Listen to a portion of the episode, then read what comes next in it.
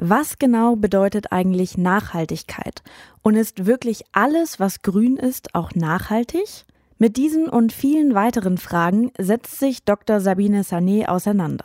Sie ist zuständig für den Bereich Umwelt- und Nachhaltigkeitswissenschaft am University College Freiburg. Letztes Semester hat sie ein Uniseminar mit dem Titel Nachhaltiges Gärtnern angeboten, das Theorie und Praxis verbindet. Sie erklärt, was sie unter nachhaltigem Gärtnern versteht. Nachhaltigkeitsbegriff in der Nahrung oder eben jetzt beim Gärtnern ist auch, dass man Sachen reinbringt, wie zum Beispiel, was für eine Wertschätzung hat denn das Essen für einen. Und wenn man selber Essen anbaut, hat es zum Beispiel eine andere Wertschätzung. Dass man sich aber auch Gedanken darüber macht, von Anfang an, wo kommt der Samen sozusagen her, den man anpflanzt, bis zu dem, dass man im Prinzip dann die Frucht oder das Gemüse hat und aus dem selber auch wieder Samen gewinnen kann, dass man sozusagen auch einen Kreislauf schließen kann. Neben den Theorieteilen, in denen Studierende sich zum Beispiel mit den Krankheiten oder dem Nährstoffbedarf von Pflanzen beschäftigen, haben die Seminarteilnehmenden auch selbst Hand in einem Garten angelegt. Wenn ich das jetzt selber einsetzen muss, ich muss den Garten umgraben, ich